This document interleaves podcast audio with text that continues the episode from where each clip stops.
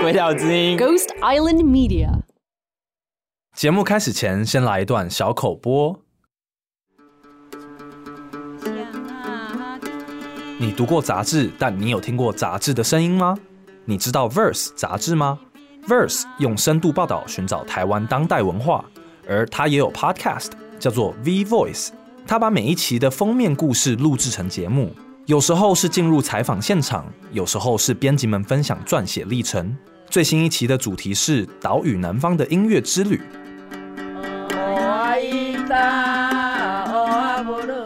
在 Podcast 里，你可以听到动人的恒春民谣及高雄的独立音乐。现在到各大 Podcast 平台搜寻 V Voice V V O I C E 即可收听哦。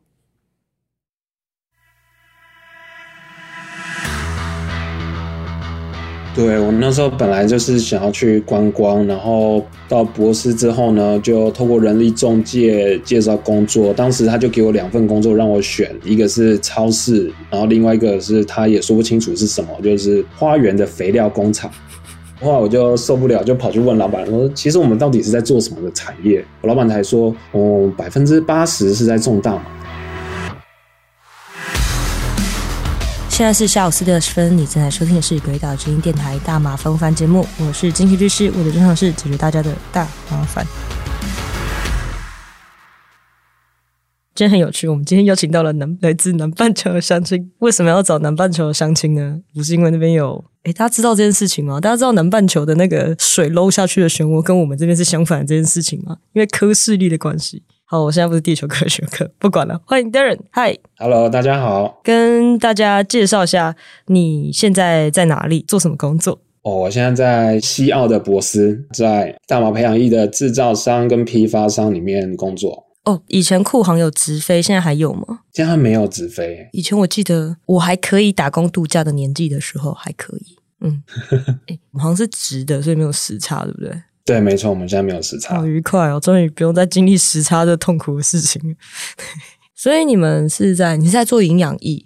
对，澳洲版的花宝五号，比花宝五号再好一点，高配、高配版、高级版。对对对对。真是不错诶，诶，其实大家不要觉得说这个大麻产业一定会碰触到大麻，其实大麻产业链里面大概只有百分之二十的部分会碰到大麻，现在其余的像比如说营养液啊，甚至克隆胶那种培养的那个 gel 都跟植物没有关系，所以这个产业是很大的。对，没错。讲到花宝五号，它是种兰花的。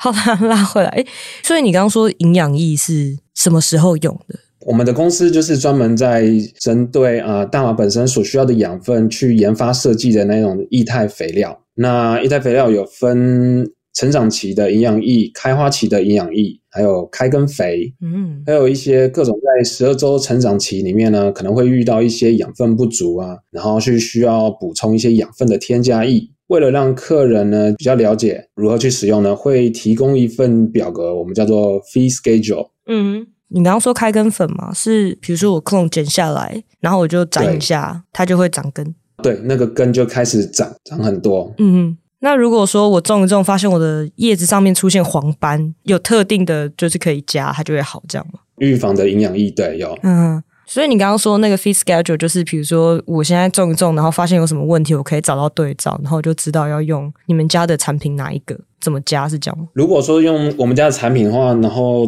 透过 Fee Schedule 的话，最好是从第一周开始就按照上面的产品跟那个比例去使用，然后他们也会提供你我们目标的 EC 值跟 pH 值，所以你只要按照它上面所设定的去调配的话呢，基本上都可以种得很好。这个很棒诶。如果今天假设一个完全没有种植概念的人啊，对，反正他就定一组，就你们家配好的。然后我去弄一颗种子来，我就可以，或者是弄一个克隆，去捡朋友家的那个就会，然后就可以了。我们之前有一个澳洲的新闻，嗯，他就是有去一间民宅搜索，然后里面就拍到各式各样的大麻啦，各个器具啦那些的房间、客厅里面都有。然后其中有一个镜头呢，就刚好带到了我们家的 fee schedule。啊，我就把那影片给我老板看，我老板就非常开心，然后就开始的默默的、偷偷的到处去分享这样子。哎，这个是免费的广告，哎，超棒的。对，我老板那时候很开心。你们有外销吗？你们可以外销来台湾种兰花吗？我们有到英国。这样问好了，你们发海外吗？接不接受海外订单呢？我们买回来种兰花好不好？你各位台湾的听众助手助手。既然花宝五号是拿来种兰花的，那他们家的东西理论上可以种兰花。而且要种的更好，种兰花、种番茄那些的，没错，没有啦，因为之前有人在虾皮或者购物网站买肥料，然后栽种器材就被开搜索票冲了，嗯、所以这个是说笑的，还是有点危险。不然到时候奇怪，怎么上你们家网站就马上就被捞走？这样他们还弄你们家网站做一个钓鱼网站去钓他们。对，不然其实，在台湾很多人都好奇说，哎，怎么可能种在家里种两三颗，怎么可能会被抓？啊，就手贱乱点呢、啊？哦，是推是透过那些搜寻，没错，就是这么阴险。所以他们买帐篷啊，跟 LED 灯都被针对。对，就是这么可怕。哦、当然还有一些其他的辅助的东西了，就是包含说，如果之前这个账号买过烟具啦、卷烟纸啦，它就可以充了。哦，原来是这样子哦。哎，没关系，你现在在自由的国度，你不用担心受怕。我们的听众朋友要，所以我要不断提醒他们说，哎，我知道你们想干嘛，我也想啊。但是像我们在这边就有很多这种零售店，都是卖这些东西的。应该澳洲也是有，有些州是合法的吗？并没有哎、欸，哎，没有吗？还没有到合法。医用大麻的话呢，就是你需要一些 license 才可以，嗯，然后都是大公司。如果是自家种的话呢，就还没有到合法，但是其实也就只是简单罚款，看你种的株数这样子。我们这边会不会拖去关五年啊？所以 还是有差啦。罚好像没有没有那么多，不就是反正就罚钱给你罚这样。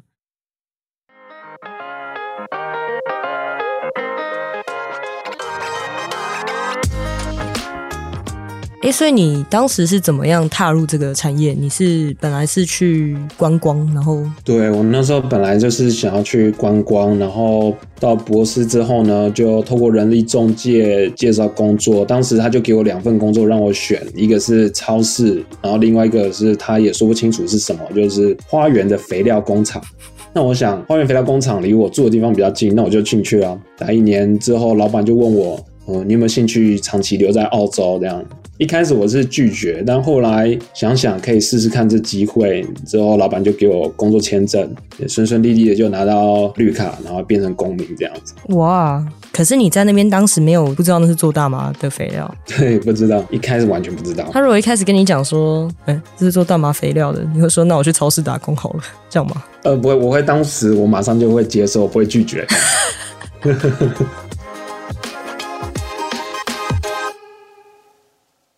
你当时去观光的时候，你就有接触过大麻吗？还是完全没有？完全没有。去的时候大概一个月就开始工作了。哇！所以你那时候是那个打工度假签证？对。诶，Working Holiday 签证可以做这个，我觉得很赞呢。那怎么会想到？因为跟你本来在台湾念的背景有关系吗？还是没有？就想说能赚钱呢？没有，就原本只是想说来澳洲打工学英文，嗯哼，学好就回台湾工作这样子。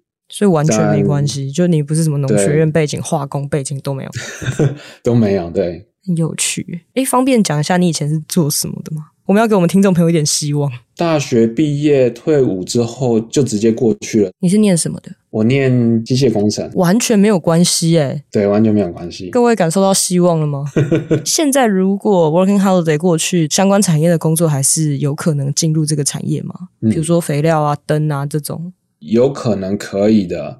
你说零售业的话呢，他们基本上都是需要业务，那当然英文能力要好，再加上你自己本身有栽种的经验，你才可以经验分享。然后你对店里面各个厂牌的培养液，你都要有所了解。那每一个业务在店里面都会有自己喜欢的品牌，所以他就会去推荐那个品牌。如果是去做到像是我们这种分销商或者是制造商、批发商的话呢，就比较容易一点。等于是像是仓库人员这样子，诶，所以你在那边你做产品开发，还是你就是分销啊？就是说，诶，这边卖的比较好，或是这个卖的不好，你要去盯下面的 sales，说你现在干嘛这样子？一开始背包客的时候，我是先从包装开始做起，最基层基层的那种，后来就开始调配培养液，再到拣货出货这样子。你所以你会做配方哦？对，哇，我老板他本身是化学师，所以他有研发那些配方。所以我就按照它的配方调配就可以了。哦，原来是这样。搞跟魔术师一样。我跟我老板有个绰号，就是 Breaking Bad 里面的那个 老白 Mr. White 跟 Jesse。所以你是 Jesse，我是 Jesse，对。哎、欸，这个很有趣诶。你当年出国的时候，你有想到你现在会在做这些事情吗？你就是跳上就是飞往博斯的飞机的时候。没有，当时我进去的时候，我还完全不知道这是什么样的公司，我真的以为就是液态肥料的公司。后来陆陆续续有一些人问我说：“哎，你自己在本身在做什么工作啊？”我说：“hydroponic。”然后他们就会用异样的眼光看我，说、嗯：“水根怎么了吗？”对，水根怎么了吗？对，然后说我也不能理解。后来我开始去送货的时候，接触那些客人。我们的客户，然后就聊完天啊，然后再看看架上的东西啊，价格，然后还有他们的客人，我就觉得很奇怪，那个营养液的价格真的很贵，然后来的客人呢也是蛮酷的，很多刺青的那一种，不像是会拿来买培养液去种那些番茄、小黄瓜的，所以的话我就受不了，就跑去问老板，我说其实我们到底是在做什么的产业？我们到底在种什么东西？我老板才说，嗯，百分之八十是在种大麻。等一下，那时候现在还没有合法。但他就是都没有合法，到底在干嘛？那他有说哦，你有看到后面的实验农场吗？他有这样给你看之类吗？没没有没有没有。后来我才发现哦，原来我们工厂里面的每一个东西都是拿来种大麻用的。这是你工作一年后才发现。对，你那时候有想说，我是不是应该该回台湾了？还是你觉得说管他的 就赚吧，这是钱呐、啊？没有，我会觉得哎，好酷哦，这个产业是可以待下来。你那时候有抽过大麻？到那个时候你已经试过了吗？还没有，还没。后来才有试过，就是跟着我们的公司去冬奥参展的时候，参展会有两天，第一天结束之后会有一个 party，大家就会在那边抽这样子。这个超有趣，因为你那时候不抽，大家会觉得说你来干嘛的？而且我们那个时候是我跟我两个同事，嗯、我们是三个唯一的亚洲人，其他都是外国人。亚洲人在这个产业里面超少见的，真的。even 在美国也是，嗯。然后我们出现在那种展场的，就是那种 after party 干嘛，他们就会这样看过来说：“哦，所以你是做什么？”对，我可以解释，我不是来卖灯的。而且我们这个产业，他们在卖培养液的那些公司，基本上都是呃，我们叫 bikie 飙车族的人在经营的。所以你老板是那种、嗯，我老板就是唯一一个不是飙车族，就是很典型的书呆子、化学师这样子。但他抽大麻吗？他不抽，他不抽。以前可能抽，现在没有。这证明就是说，不是进这个产业你就一定要抽大麻，不是？就很多人都会说，哦，你们在这个产业啊，一定抽爆啊，什么东西？我今天早上开庭的时候才被法官在那边念说什么啊，大律师不是每个人都像你一样啊，就是不抽就不抽啊，这么有自制力啊，还可以做事当律师啊。我想说，哎呦呦，我在台湾没有抽，你不要乱讲话，真是的。对，真的真的不抽的人就不抽，很多人都是喜欢大麻后面的那些科学的理论。它像比如说 terpene，然后甚至比如说你在培养的过程中，你什么时候下什么肥，它的 THC 含量会变高或变低。对对对，对，或者是 CBD 含量明明是同个品种，这个就很有趣啊。然后用 LED 灯种的那个量呢，会不会比较多？还是跟以前的 HPS 的灯呢，会不会比较多？就是会互相比较这样子。对啊。然后你们你刚刚说，所以你们公司是专门给水根嘛？对。你们土根的肥没有？没有，因为这个产业本来就是用水耕。在台湾，水耕栽培的印象就是 NFT，就是把生菜呀、啊、或者是草莓用一个管子，然后种在水里面。没错，所谓水耕栽培就是无土栽培，嗯、不是用一般的土壤，那是用像野土啊或炼石啊、珍珠岩或岩棉之类的基材栽培。那这些基材的好处就是它里面完全没有任何的养分，所以你才要使用营养液。那为什么要用无土栽培？是因为比较不会长虫子吗？还是因为你就可以精确的确认说什么样？比如说你的钾可以下多少，氮是下多少？没错，就是这个原因，就是你可以精准的知道说自己使用了多少的养分，然后也可以知道说我的植物没有任何的重金属跟农药。哦，嗯，这就是最主要的原因。无土栽培是不是比较不会有蜘蛛啊、叶螨啊这种东西？对，比较干净。对，因为土根的话，很容易就是会出现那个红蜘蛛，而且红蜘蛛一株，你就会整片下去就没有了。而且通常他们都种种在帐篷里面，所以都保持的蛮干净的。嗯哼。当然了，因为台湾毕竟不合法嘛。但是我看了几个大型台湾的非法农场，他们的种的方法，他们还是用那个就是那种五加仑的桶子，一个一个这样种的，也是蛮有趣的。那他们是用什么介质啊？好像是野土。野土。对。可是这样子，如果是野土的话，也算是水耕嘛。对，也算是水根。大家不要想说，哎，水根是不是一定只有水管那种鱼菜共生，下面有鱼在游，那才叫水根？不是，不是。基本上，像澳洲普遍来讲都是用野土在种的，呃，容错率比较高，不会说如果用一般的 NFT 系统的话呢，你如果一株植物呢受感染的话呢，你整片都会感染，传播率太快了。所以它也是分开来，就是一个加仑桶一个加仑桶这样放。没错，哎，感觉这个近代农业栽培技术已经流传到台湾的黑市系统里面了。那一次我跟 Albert 在分享我们最近破获农场的照片，然后他就说：“对啊，那个那个就是真的是专业在种的。”对，有我有看到，我那时候也有跟我的老板提到，对，对他们的肥说不定新闻里面看到那个肥肉哦。不过我看到有一个他被邻居举报。我在怀疑他之所以会被举报，可能就是他的那个味道散发出去被发现。那我就跟我朋友讲说，这就是因为他们没有放那个二氧化碳过滤器才会被发现。你是说是放在抽风设备里面，它少了这个吗？对，它少了二氧化碳过滤器在帐篷里面。因为之前会有人跑来问我，然后说：“哎，我假设啦，我们现在学术讨论，这样子你觉得最容易被发现是怎么样？”说就是味道啊，你那个开花后来要准备采收，那个味道有多重，你知不知道？那跟薰衣草一样哎。对啊，它没关系啊。楼下如果是什么麻辣锅店，就压掉。说 no no no no no no no，那个是两回事，你想多了。没有没有，那我们的产品卖最好的器材啦，就是帐篷跟二氧化碳过滤器，算是必备的东西。哎，是不是还有一个就是那个 spray？哦，对对对对对对，芳香剂，它会让你没有味道。那个对，芳香剂，那个吃火锅也挺好用的啊，那也可以卖啊。嗯，哦，我们有那个口香糖的味道，哦，有点像是那种潮牌店里面的那种味道。哎呦，那种 spray，你们考虑出台湾吗？对啊，这个很有趣。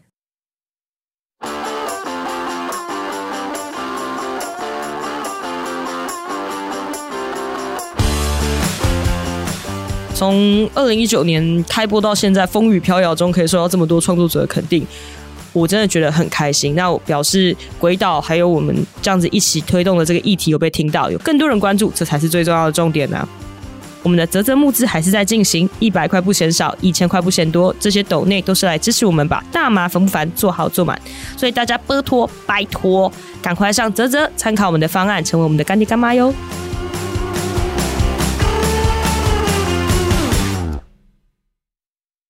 栽种的技术真的都在进步了，那其实台湾其实蛮可惜的，就是我们不发展大麻这一块，因为澳洲也是非法的，人家也是在发展这一块，是赚的挺好的。嗯，这也算是农化、农业化学、农业化学、生物科技之类的。对啊，真是的，我差点就要去念农业所。自从进入这个产业之后，我发现念农业的来好有前途哦，对吧？就是如果在国外的话，对。我这边有一个客户，他是唯一一个非白人的客户，他是印度人。他之前在我们的一个老客户里面呢，待过很长一段时间。后来因为某些原因，他们就闹不和，他就自己跳出来开了一间店。结果他现在成为我们的第一、第二大的客户。可是现在是不是只有在坎培拉可以？可以抽，但是其实私底下在各个州。其实你如果种一株两株，真的不会怎么样。我有一个客户，他是老板，那间店的老板，他自己就有自种。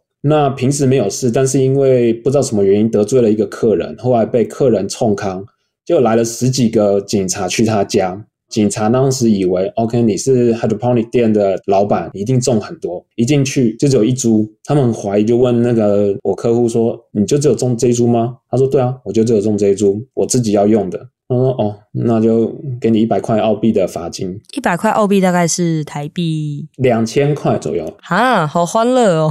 对，在台湾你可能要蹲两年哦，两年半，抱歉。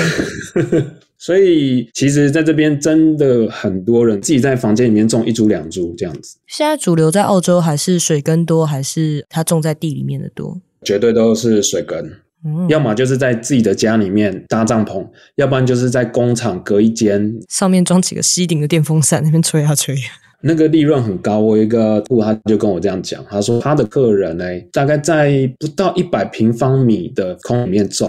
那个客人种的技术不好，三个月只能赚六万块到七万块澳币，也大概是一百二十几万到一百四十几万台币。但如果他能种得好的话呢，其实应该是要在三十万到四十万澳币，也大概就是六百万到八百万台币。这个需要多少人力？一个人，就一个人，一个人就可以了。我看一下卖在澳洲卖大麻罚什么？我忽然特别有兴趣。我这边查到的是，如果说你是十克以下的话呢，你就只是收到口头的警告，然后还有强制送你去一个课程。那如果说是大于十克呢，到一百克之间呢，你就被罚款两千块澳币，或者是两年的监狱。那两千块给他？对。两千块澳币，四万块台币就给他就好了。哇塞，他有说，如果是卖啦，就是 large commercial quantity of cannabis，如果你要很大很大量啦，就会到二十年啦。不过那个应该不容易啦。嗯、这边最常大量的卖的客人就是越南人，嗯，他们的方式就是租一间房子，大概四房两卫浴的房子，然后在每一间房间都种大麻，会派一个人在里面照顾。发钱给那一个人到他的越南的账户里面，然后如果被抓到的话呢，警方也顶多就是把中的那个人呢遣返回越南，哈，就这样子而已。好好哦，那你各位台湾同胞 不要做傻事，你会被遣返。对，所以为什么我们这边很多越南人在中？哎呀，他这样子回家就可以盖房子哎，在这边赚的钱赚蛮多的。哇。忽然觉得有一点羡慕诶，就是其实澳洲对于大麻态度相对宽松了。那我们今天不是要讨论澳洲大麻法，这个我后面会讲。所以现在一般民众对于大麻的接受度高吗？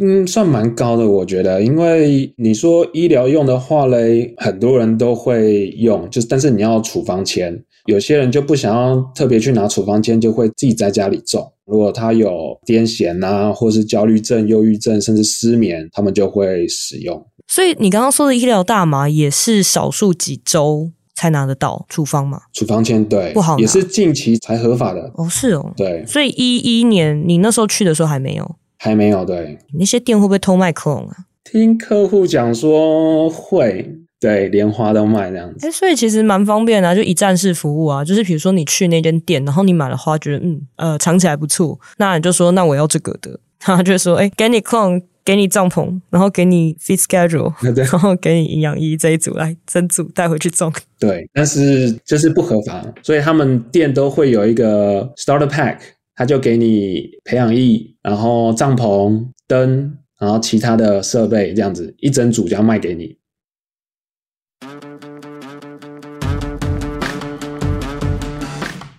突然好奇起来，就是一株大麻，因为你刚刚说新手包。就是会这样子给你一组嘛？那我种一株大麻大概要花多少钱在肥料上面？如果说是市面上买的话，大概四千块台币。四千块台币？对，这是指培养液跟野土的部分。这一株大概可以收成几公克？你有概念吗？这一株可以种收成几公克？你要看你是用多大瓦数的 HPS 或 LED 灯。如果说是一般小的 clone，大概你的帐篷是八十乘八十乘一百六的话呢，大概可以收成一盎司到一点五盎司。所以大概是二十八克到四十左右，四十几。那也不少呢，嗯、应该是。仔细想想，这样花三个月的时间，然后四千块台币，好像没有很贵。我刚才想说，是不是用买的比较划算？那边大概一样是多少钱呢、啊？如果是买的话，我们这边一克便宜的、嗯、最烂的品质，一克是十块钱澳币，所以两百块台币。一克两百块。那如果说是对，如果说是一般的品质的话，是十五块。就是三百块台币，那个四千块呢？你还是只能买大概二十克乱乱的大麻。嗯，自己种说不定可以收多一点。对，自己种的话呢，如果说你的帐篷大一点的话呢，就比较好。帐篷大是你可以种比较多棵吗？对，你可以种比较多棵。一般来讲，我们的客户最常买的就是一百二乘一百二乘两百一十五的高，那大概可以种三株左右。哦。在台北可以住人的，没有开玩笑，不能住人，就是小套房就可以放得下那个帐篷的大小这样子。我以前在欧洲的时候也有一个，你刚刚讲那什么园艺店，我现在全部想起来说，哦，对，对，就真的长这样。